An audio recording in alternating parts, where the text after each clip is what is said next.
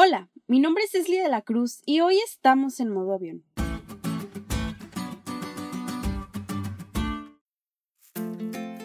En nuestros celulares tenemos la opción llamada modo avión, que es un ajuste que hace que los dispositivos móviles se desconecten de todas las conexiones inalámbricas. Por ejemplo, Wi-Fi, conexiones de redes móviles como 2G, 3G, 4G e incluso Bluetooth. Esto con el fin de que al tomar un vuelo, estas conexiones no interfieran con la señal del sistema de telecomunicaciones del avión y también con el fin de que puedas utilizar tu teléfono, pero sin poder llamar ni mensajear durante el vuelo, solo utilizando los datos que estén en tu celular como fotos, videos o música previamente descargada. Actualmente utilizamos esta herramienta sin tener que estar necesariamente en un avión. Por ejemplo, la utilizamos en las transmisiones de la iglesia para que ninguna llamada o mensaje interrumpa la transmisión. Yo la utilizo también cuando necesito concentrarme en alguna cosa o cuando estoy tan abrumada y deseo desconectarme de todo.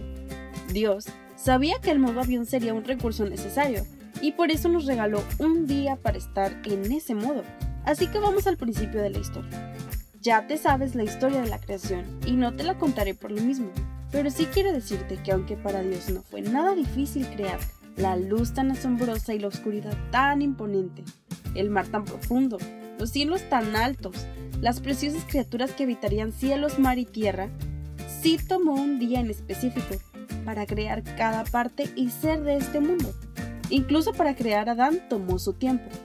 Pero en esa semana llena de tantas maravillas creadas, nos otorgó un regalo especial. Un regalo en el cual podríamos descansar. Un regalo que prevalece desde la creación hasta el día de hoy y lo hará también en la eternidad. Y sí, es el sábado.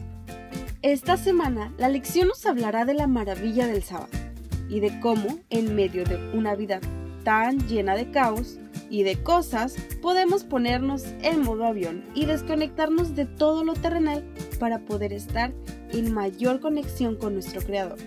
Dios desea que este día sea una ocasión para que nos detengamos deliberadamente a disfrutar de la vida. El sábado es un día para ser, no para hacer, para celebrar el regalo de la hierba, el aire, la vida silvestre, el agua, la gente y sobre todo al creador de todo lo bueno. Un día lleno de bendición.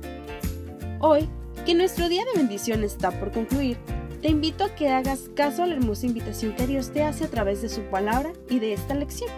Y también te invito a que repitas junto conmigo el versículo de memoria que encontramos en Génesis 2.3 y que dice, y bendijo Dios al día séptimo, y lo santificó, porque en él reposó de toda obra que había hecho en la creación.